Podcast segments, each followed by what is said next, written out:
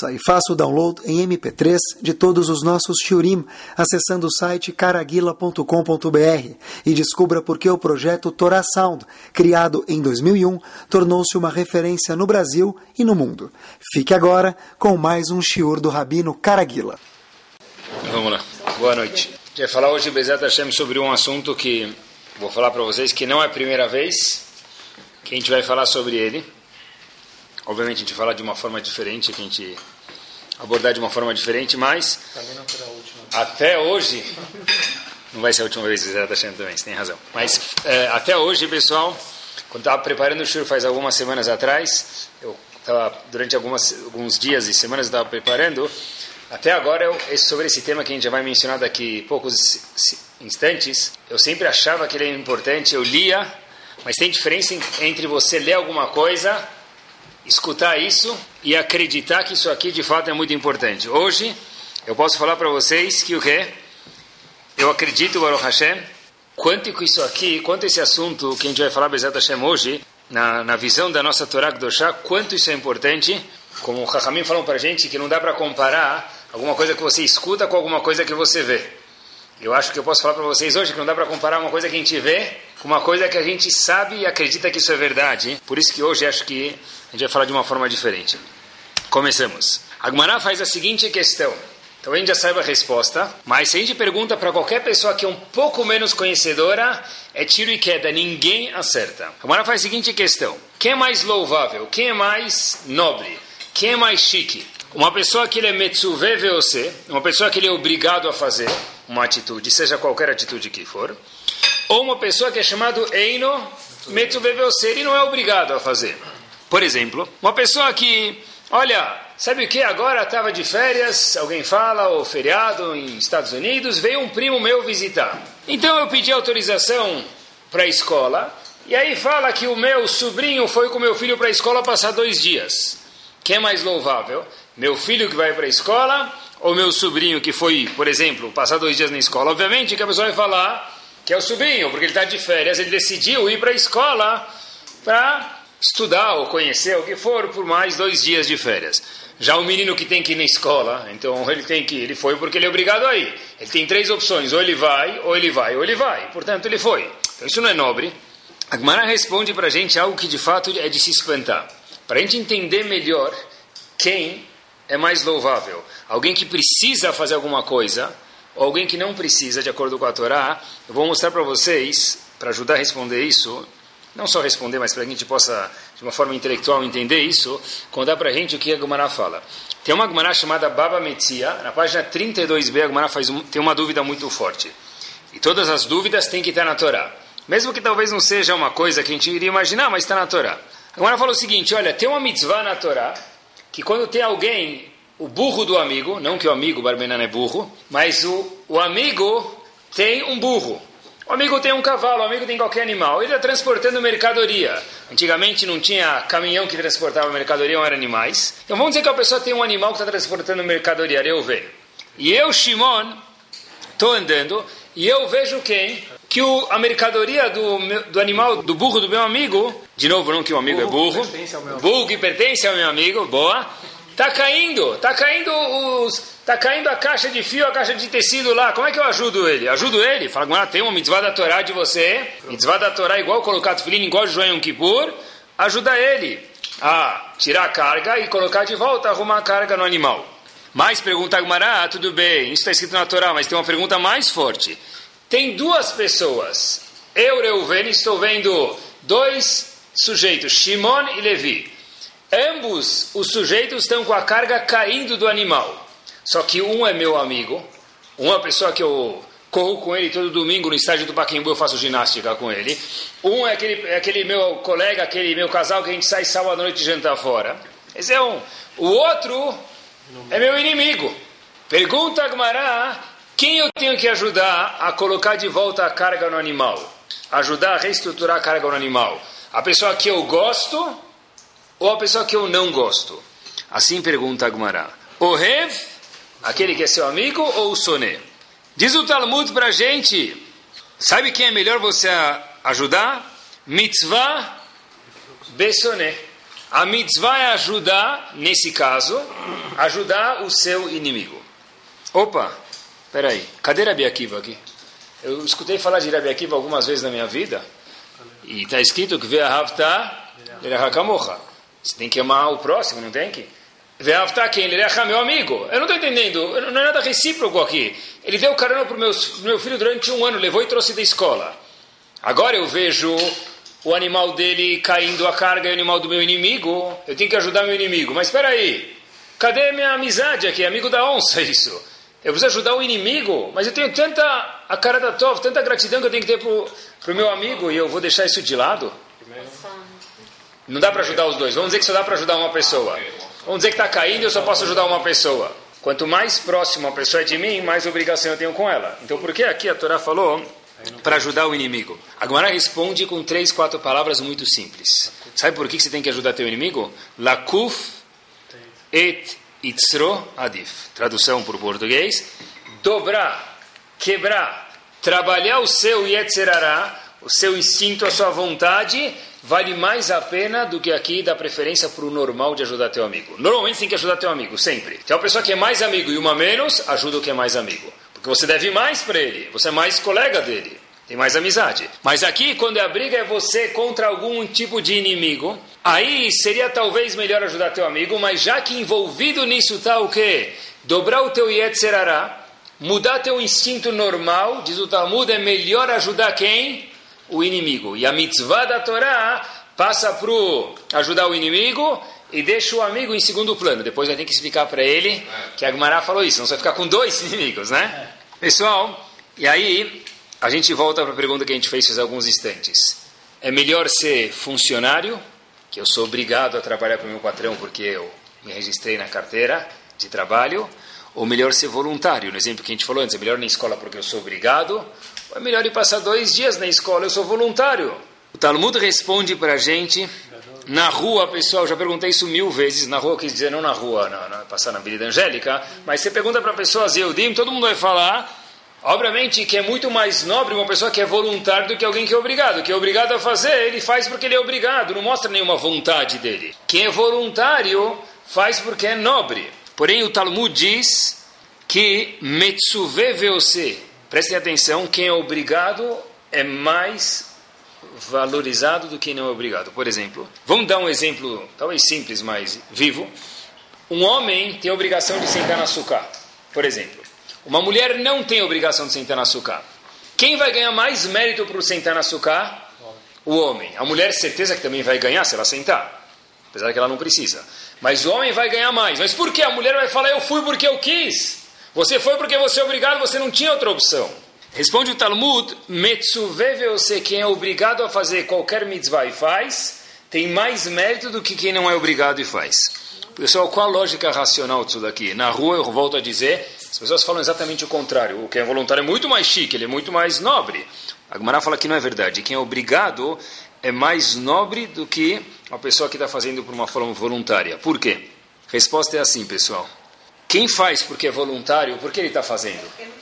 Ele não precisa mas ele mostra que ele gosta, tem um plus aqui. Agora, tem um conceito que a Gemara ensinou para a gente, Dobrar teu Yetzerará vale mais do que o voluntário. Que o voluntário. O que quer dizer isso, pessoal? A gente sabe, eu já falei para vocês algumas vezes, que o ser humano tem um plus sobre o animal, que o cérebro tem que estar tá sobre o intestino da pessoa. Por quê? Minha cabeça tem que dominar as minhas vontades. Isso é o que o homem tem que o jacaré, o elefante e a formiga não têm.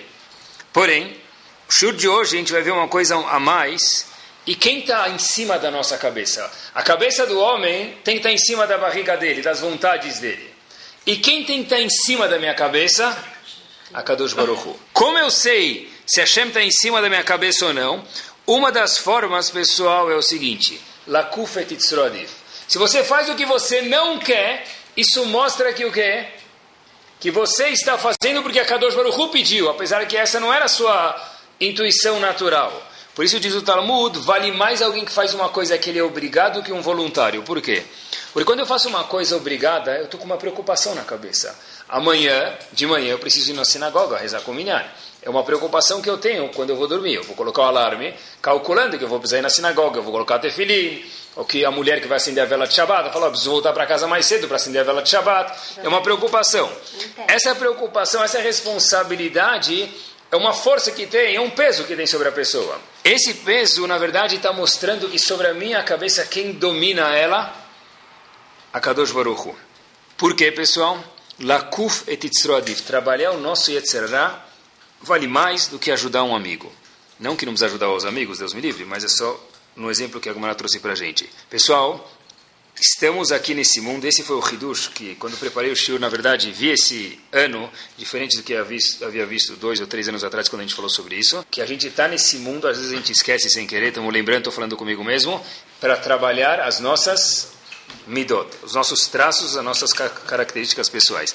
Cada pessoa é diferente do outro, cada um tem ótimos pontos e tem os pontos, alguns, negativos que precisam ser trabalhados. Todo mundo tem diferente, mas todo mundo tem midot para trabalhar, pessoal. Não tem ninguém que é perfeito, porque se fosse perfeito, outro dia eu estava falando com alguém e falou, como sabe que ninguém aqui é perfeito? Falei, como eu sei? Porque se fosse perfeito, não estaria mais aqui. Falou, onde estaria? Falei, estaria no Lamabá. Se a pessoa está nesse mundo, por definição, é ensinar que alguma coisa ainda precisa fazer. A gente está aqui, pessoal, para trabalhar as nossas midot. E olhem só quanto isso é forte. Tem um midrash em Shira Shiri. No midrash está escrito o seguinte. Eu vou ler para vocês duas linhas. Tenuda atchem. Diz a Hashem para a gente, cuidado para vocês não detestarem um aos outros. Um Yehudi outro Yehudi. Velotit. Cuidado para não ter inveja um do outro. Isso tudo são midot. Velote vai Cuidado para não envergonhar uma outra pessoa. Por quê? Diz o Midrash.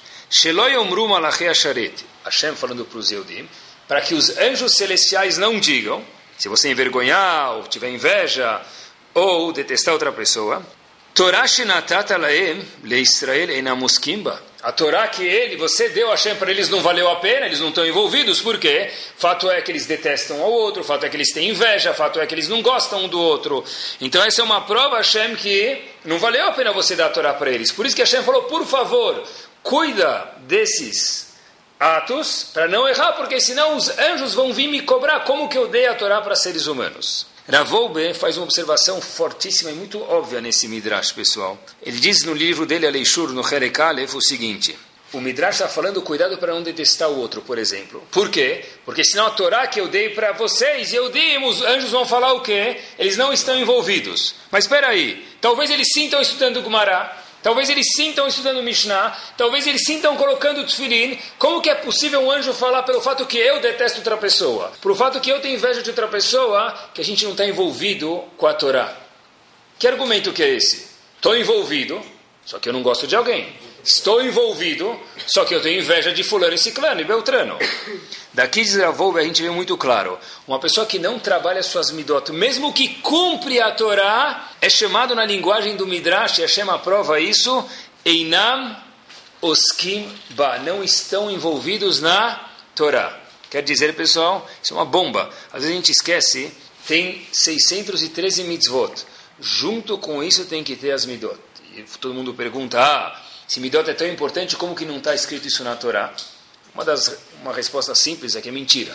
Sim, está escrito na Torá. Sefer Bereshit inteiro fala sobre as Midot das pessoas. Mas mais ainda, vi uma outra vez um exemplo, uma mulher vai comprar, por exemplo, um livro de receitas. Mesmo nos Estados Unidos isso é verdade. Ela compra um livro de receitas, tem lá de, vamos lá, sobremesas, por exemplo, tá bom? Ela vai lá, chega, vai reclamar na loja, que no livro não estava escrito que precisa de um forno?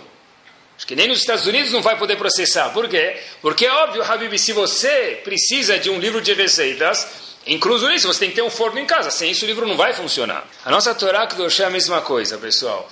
Sem o forno em casa, sem as midot, a Torá Hashem diz é chamado Einam Oskimba, é muito forte.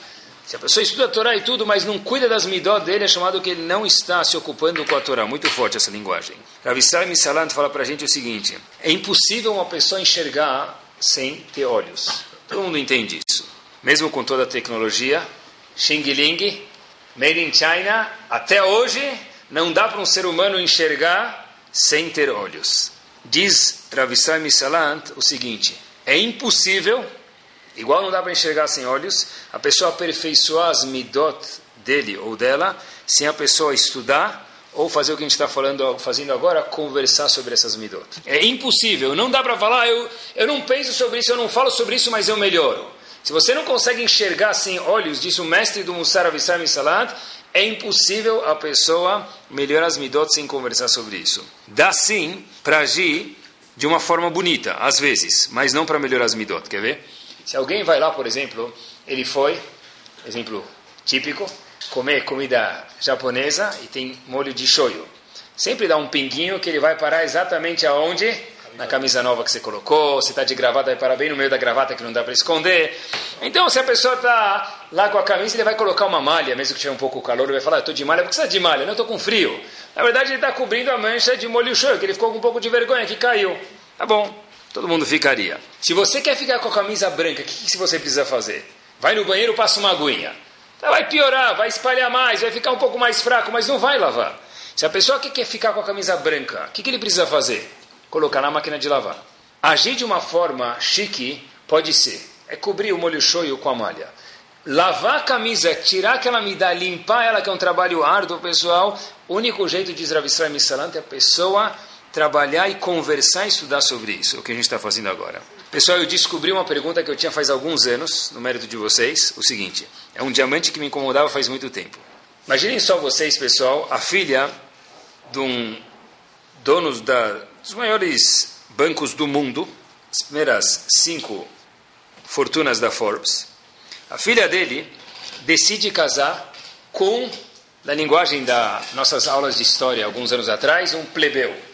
Um Zé Mané, um pé de chulé.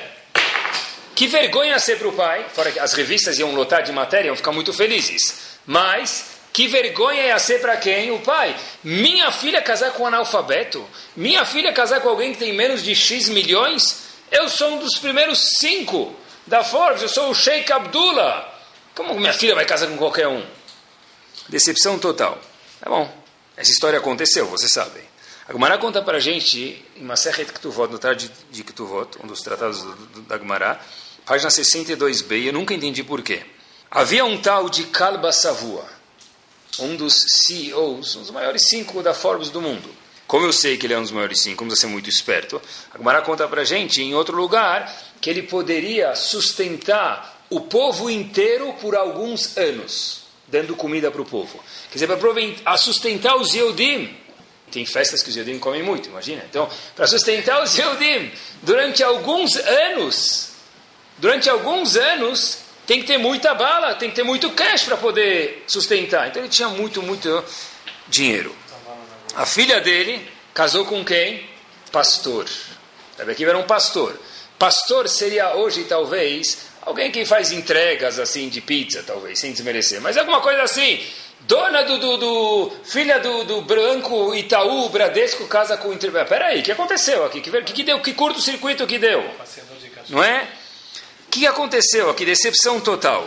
Fato é que a Gemara conta para gente que os, o pai de Rachel, Rachel, mulher que casou com Rabi Akiva, deserdou ela. A mulher era, era a mulher mais rica do mundo. Até um minuto atrás estava passeando no shopping Guatemi fazendo compra nas melhores lojas. Foi morar numa cabana. Era nem movimento sem terra não tinha mérito. Morar numa cabana, uma cabana, é nem barraco, é cara cabana, de palha.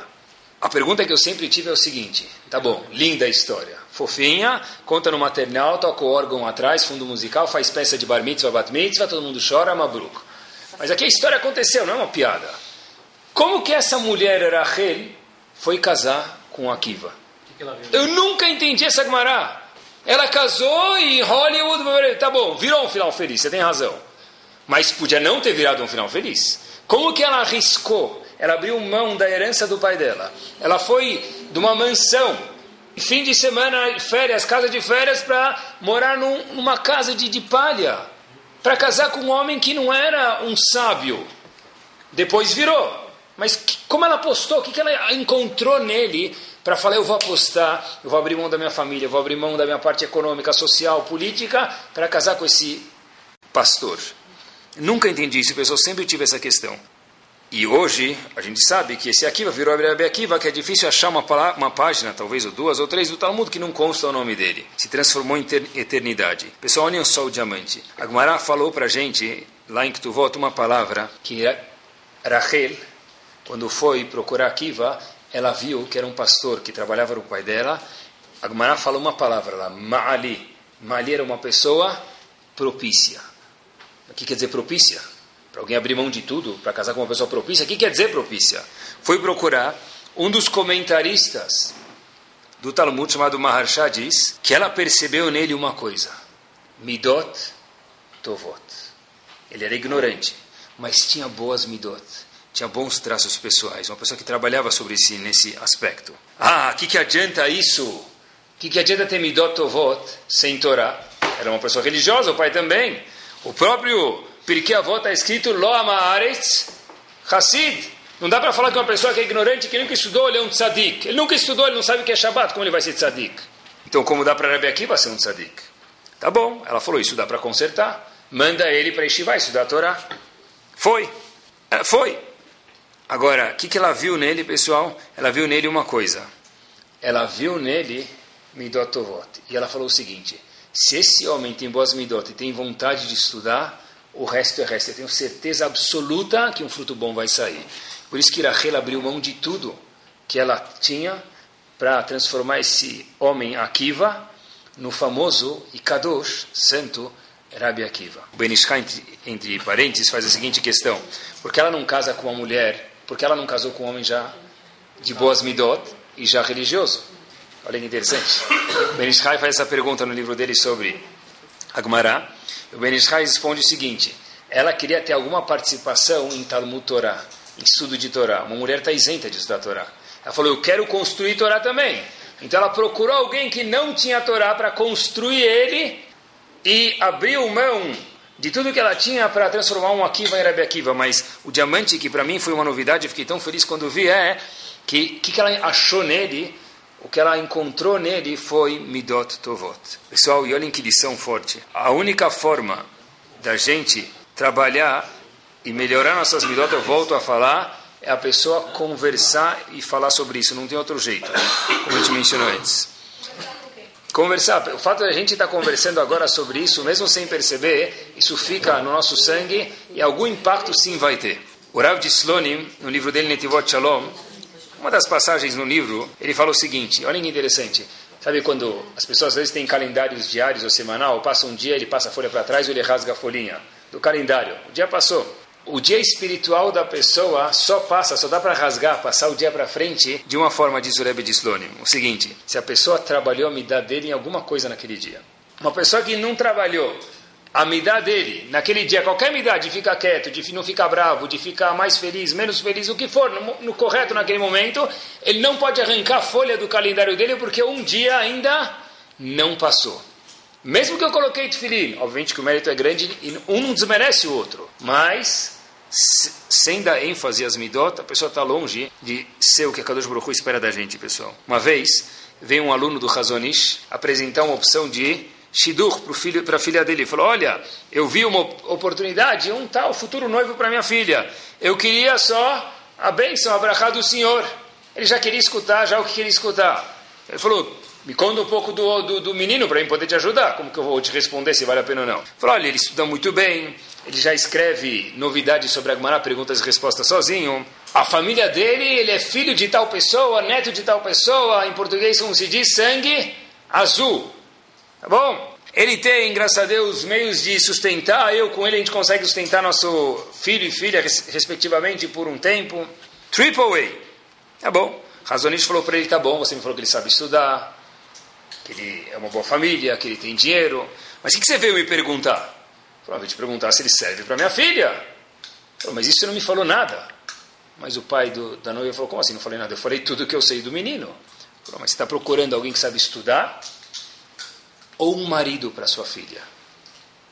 Que o marido para sua filha seja alguém que saiba estudar. Mas não esqueça que não pode ser só, entre aspas, alguém que sabe estudar, como também tem que ser algum marido para sua filha. E sobre isso não me falou nada dele. Como eu posso te responder se vale a pena você ela casar com ele ou não? Pessoal, olha o que é um gadolador. Claro que tem que saber estudar. Mas, você não falou nada das midot dele. Razonish costumava dizer, muitas vezes o homem, quando está jovem, solteiro, na yeshiva, ele está muito bom. Chega em casa, casou, não estava tão bom quanto se imaginava. O que aconteceu? Razonish costumava dizer que até agora ele era amigo do Stender. Stender é onde se apoia o livro nas yeshivot. Negócio de madeira, se apoia o livro. Então, com o Stender, ele está bravo, ele bate na mesa, ele está cansado, ele fecha o livro, vai sair. Mas agora ele casou, o Stender dele agora virou quem? A mulher dele. Às vezes a mulher dele, se ele der um tapa, não vai dar certo. No Stender ele pode dar um tapinha. Ele não quer escutar, não quer falar, o Stender não fala com ele. Então diz o Razonish, espera aí, do Stender para a esposa tem que ter uma metamorfose. E para saber se o cara vai se adaptar do Stender para a esposa e da esposa para o marido também, são necessárias midot. Vi uma frase muito bonita. Falam que as pessoas casam e pensam, pensando que o casamento vai resolver todos os problemas. Sem saber, presta atenção, que o casamento é mais um problema que eles terão que resolver. E de fato é assim, não que Deus me livre casamento não é bom, mas não é casou, casou vai reformar tudo, é o sapato da Cinderela, não é assim. Só casou, também vai ter que lidar com o casamento, por isso que a gente precisa saber exatamente qual a pessoa apropriada. Talvez a coisa dificílima de achar um par para os nossos filhos é mais, uma das coisas que tem que se dar ênfase com certeza é procurar as midot da outra metade, pessoal, muito difícil, mas tem que cavar lá atrás para ver até onde vai. A Gumará fala para a gente, já que a gente mencionou o Razonete, vou mencionar mais uma coisa que ele falou, que tem a ver com o nosso assunto. A Gumará fala no Tratado de Brachot, na página 63b, quase no fim. Em divrei Torah mitkaimim, ela bemishim imitatsumo alea. A Torá só é capaz de se manter em alguém que se mata por ela. Qual a tradução diz? Quem pode me, me ajudar? Eu sempre entendi que a pessoa precisa estar pronta a se sacrificar pela Torá, que é verdade também pessoa tem que falar, olha, se hoje eu precisar estudar sem ar-condicionado, porque está muito calor na minha vai quebrar o ar-condicionado, então você vai estudar sem. Assim, eu só posso estudar quando tem ar-condicionado, quando tem café da manhã, quando tem pão quente, quando tem... Eu vou acabar não estudando. Então, em Divrei Torah mitkayemim, diz o Talmud, ela bemishem emit atzmole, alguém está pronto a sacrificar pela Torá. Essa pessoa, de fato, vai conseguir manter a Torá. Razonish traduz essa Gemara de outra forma, pessoal, que interessante. Ele fala, o pessoal só vai conseguir manter a Torá se ele conseguir se matar por ela. O que quer dizer se matar por ela? Não é sofrer, não é abrir mão dos prazeres necessariamente. Dizer o seguinte, Shvirat amidot yarigata chaim Alguém que se mata pela Torá, é quem é essa pessoa? Ele pode tomar um sorvete de chocolate. Por que não? Mas que quer dizer se matar pela Torá para poder garantir a Torá vai estar dentro de você? Alguém está pronto a quebrar as midot dele. Isso é se matar. Por quê? Porque para mim, trabalhar mais midot e mudar alguma midot, é como eu me matar, é muito difícil isso. Já que é tão difícil, é sobre isso que o Talmud veio contar para a gente. Pessoal, outro dia vi alguns jovens jogando um jogo que ele é o top, não vou te falar top 10, deve ser o first top do mundo do globo terrestre. O globo terrestre tem uma coisa chamada iPhone. E nesse iPhone tem um jogo que sem esse jogo não dá para viver. Eu já vi pessoas, as pessoas ficam o dia inteiro com o dedo escorregando lá para tentar fazer algum objetivo. Eu não sei em que jogo vocês estão pensando, mas aqui é o Rav, antes eu chamava de Rav Google, mas agora eu vou trazer outro Rav para vocês. É o Admor, é o Rav Candy Crush Shlita. Hã? Nunca ouviram falar no Candy Crush? O Candy Crush é um jogo das balinhas que precisa tem 400, não sei quantas fases, vai mandando, vai andando mundos. Procurem depois no, no, no telefone de vocês o jogo Candy Crush.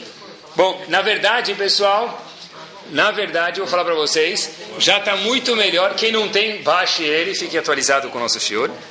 Mas já está muito melhor, porque outro dia vi um menino jogando um jogo e eu falei: que está jogando? Eu falei: ah, Rabino, é um jogo. Eu falei: o que tem que fazer? Tinha um mapa no mundo, ele tinha que comprar vírus vírus de doença. Falei, como assim? O que é esse jogo? Falei, oh, simples. Você precisa infectar o mundo. O jogo chama Plague.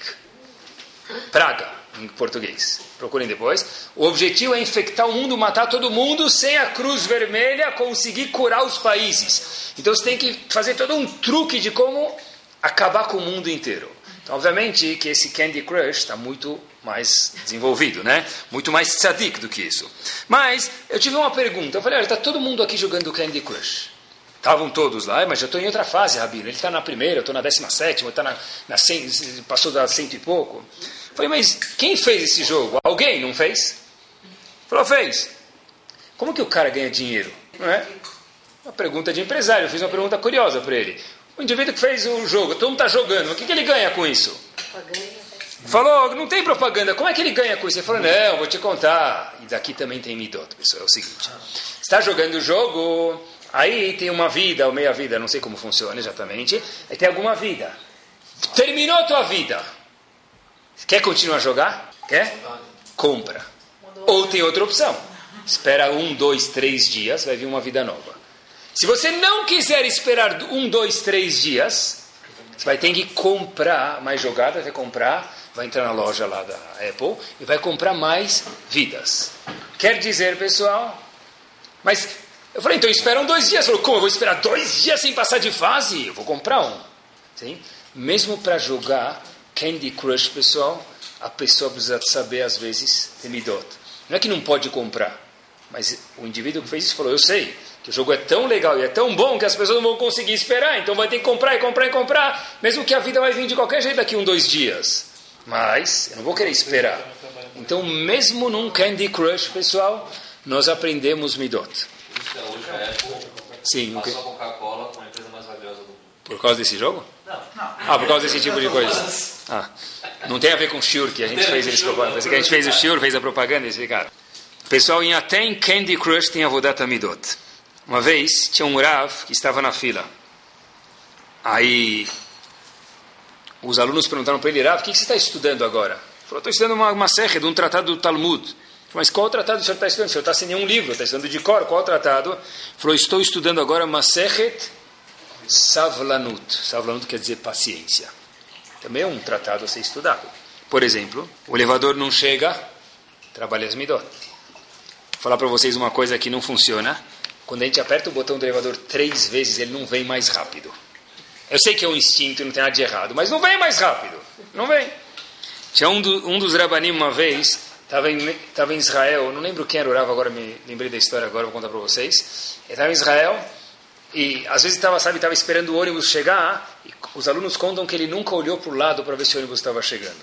Os alunos às vezes estavam com pressa, estão todos afoitos, olha, vê se está chegando. Ele falou, olha que o ônibus chegar, que ele vai parar, porque o ônibus lá para onde precisava parar. Eu não preciso nem olhar para o lado. Isso é um trabalho de midot, pessoal. Não vai chegar mais rápido. A esposa demorou para ficar pronta para o casamento.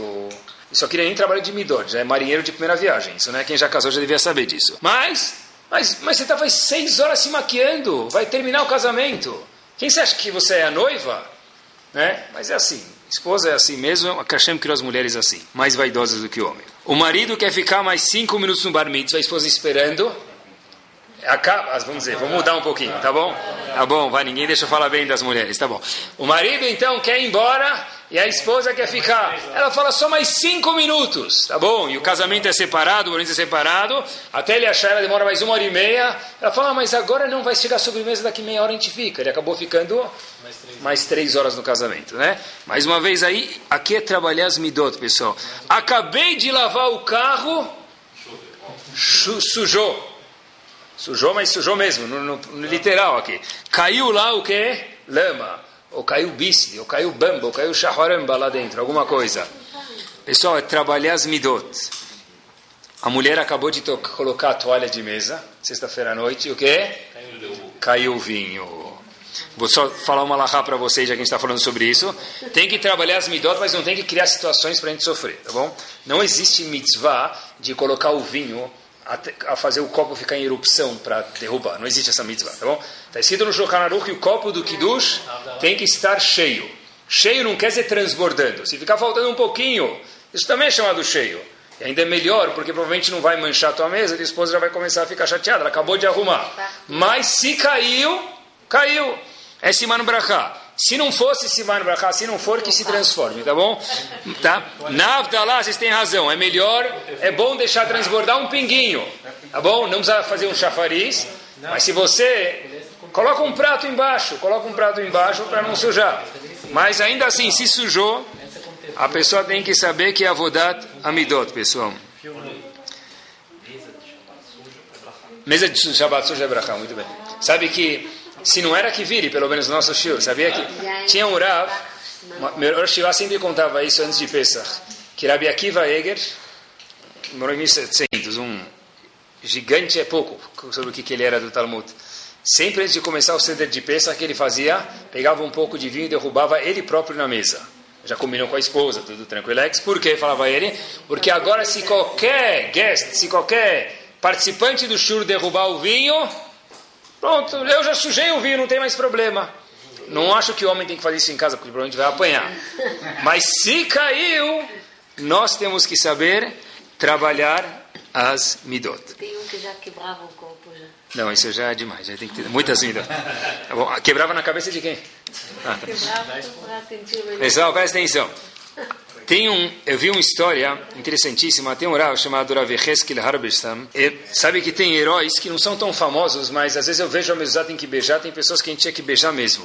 Toda pessoa que passou pela Segunda Guerra Mundial e ainda faz alguma coisa de Torá, essa pessoa é um herói de verdade. Esse Rav, ele passou pela Segunda Guerra, e vocês sabem que não são em todos os campos, isso é ignorância, em Auschwitz somente, eles gravavam os números dos prisioneiros na mão. Não, só em Auschwitz. Eles pegavam os números dos prisioneiros e gravavam na mão, colocavam números. O número do, dos Eudim que ficavam por lá, os prisioneiros, na Segunda Guerra Mundial. Uma vez pegaram esse Rav, escreveram um número na mão dele, e ele estava passando a mão para tirar o excesso de tinta. Falaram para ele, Rav, não adianta, já está engravado na tua mão, não sai mais. Esse Rav falou, tá bom, mas na Torá está escrito, Uktovet ka'aka lotit nubachem. Em Parashat Doshim está escrito, é proibido um insur da Torá, uma proibição da Torá, uma pessoa fazer uma tatuagem.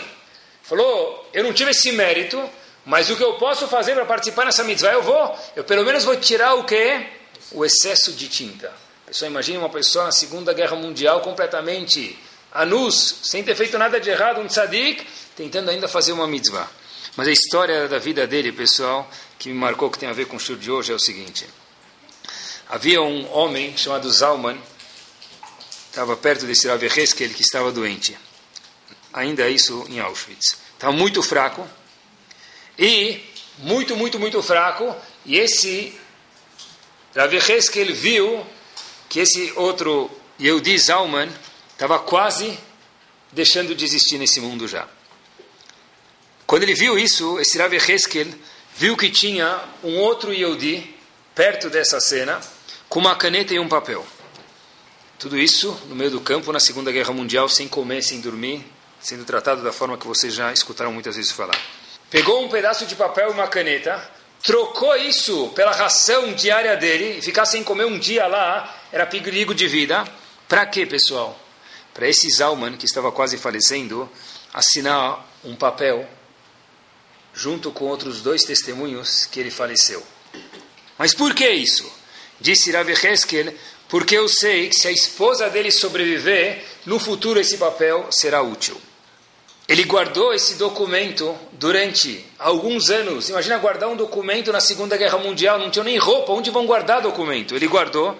Quando foram libertados do campo, Heskel guardou uma prova que Zalman, aquele Yehudi, faleceu com dois testemunhos que ele pegou e assinou, trocando por uma ração diária que ele tinha e deu para a esposa, falou, olha, a senhora agora não é mais Aguna, Aguna é uma mulher que não está nem aqui nem está lá, ela não sabe se o marido morreu, essa mulher nunca mais pode casar. Nesse caso, ele falou para essa senhora, olha, agora você pode casar, está aqui o documento, o seu marido, e tem dois testemunhos assinando que ele faleceu, presenciaram que ele faleceu, a senhora pode casar. Se a senhora vai querer casar ou não, a decisão da senhora, mas está aqui o papel. Essa mulher, depois de alguns anos, casou, pessoal. Mas o que mais me impressionou foi uma pessoa na Segunda Guerra Mundial é capaz de abrir mão da comida dele, pensar em assinar um gate, um, um divórcio, um papel, para fazer o quê? Para uma mulher que talvez vai sair. Onde tinha estava a cabeça desse Rav na Segunda Guerra Mundial, pessoal? Trabalhar as midot, pensar nos outros. Isso é trabalhar as midot, isso é trabalhar as midot 12 estrelas, não 6 estrelas. Mas é só para a gente ter um cheirinho, pessoal, do, da onde um Yodi de fato pode chegar. Faz é, duas semanas faleceu a avó da minha esposa e na hora que ela estava sendo enterrada, Rav Shlomo Lineado, meu cunhado, falou duas, três palavras e uma coisa que me marcou na hora, eu pedi, não, não consegui me controlar, peguei a caneta e anotei e guardei para o de hoje.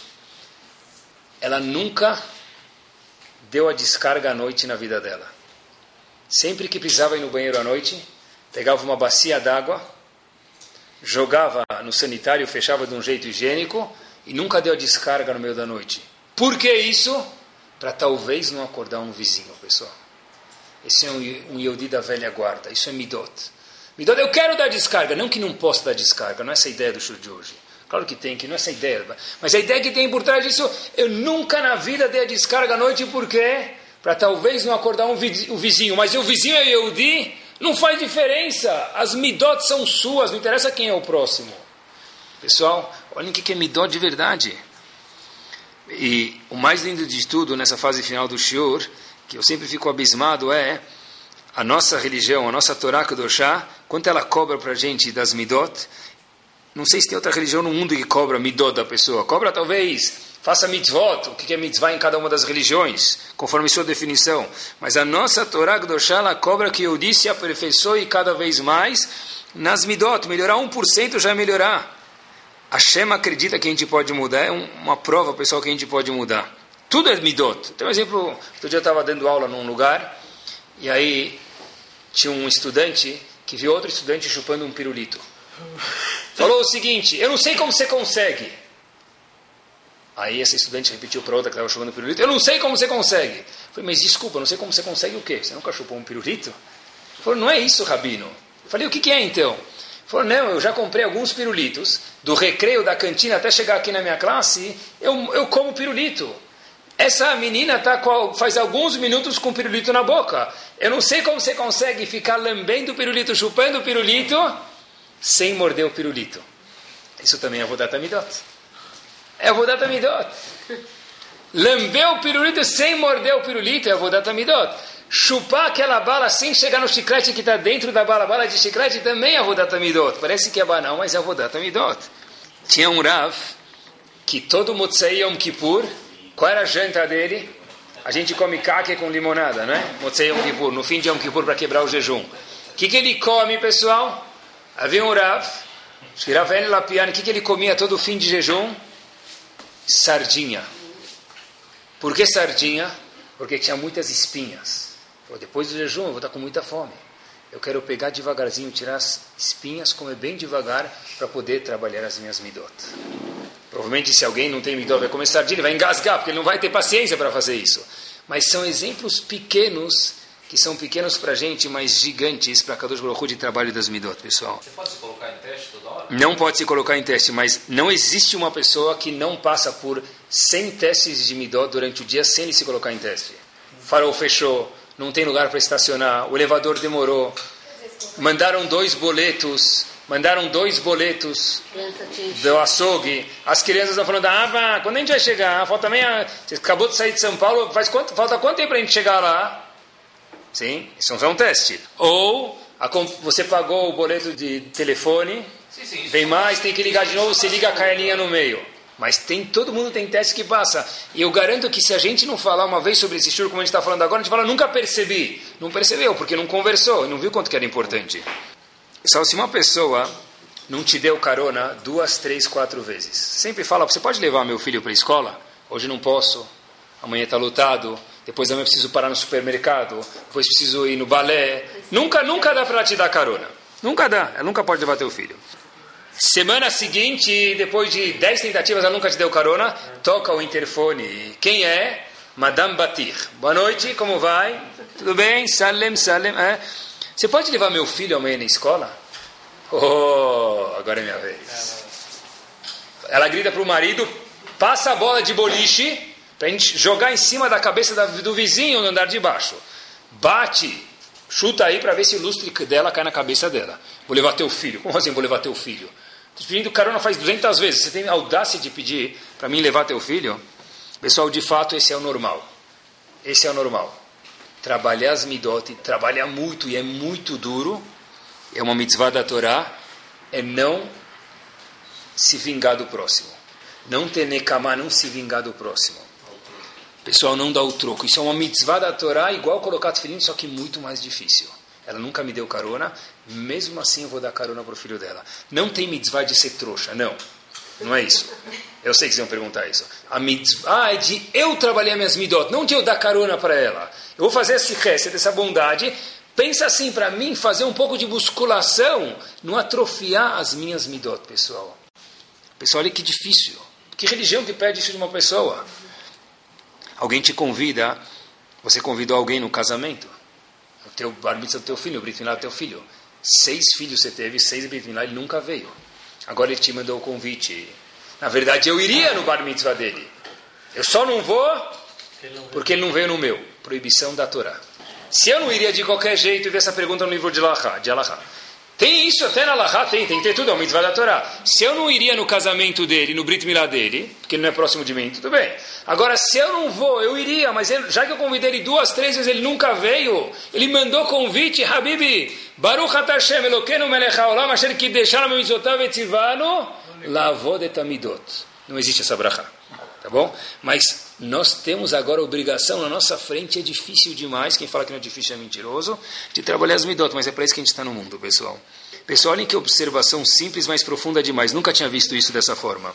Qual foi o legado, quem foi o maior dos homens que já existiu?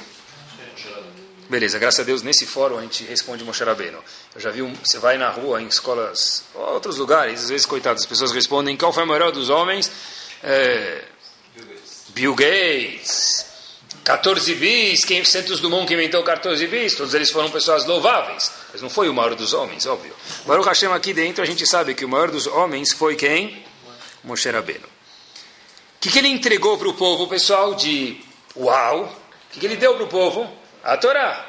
A Torá que a gente tem hoje em todas as sinagogas, foi Moshe Rabbeinu que entregou, enviado de Akadosh Baruch. Ele ficou 40 dias e 40 noites sem comer para receber a Torá no Har Sinai, no Monte Sinai. Bom, para receber isso tem que ser uma pessoa muito grande. Ele é chamado até de Moshe o quê?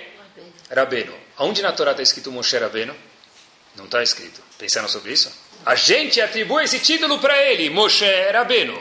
Como Hashem deu o título para o maior dos homens do mundo, que deu a Torá para o povo.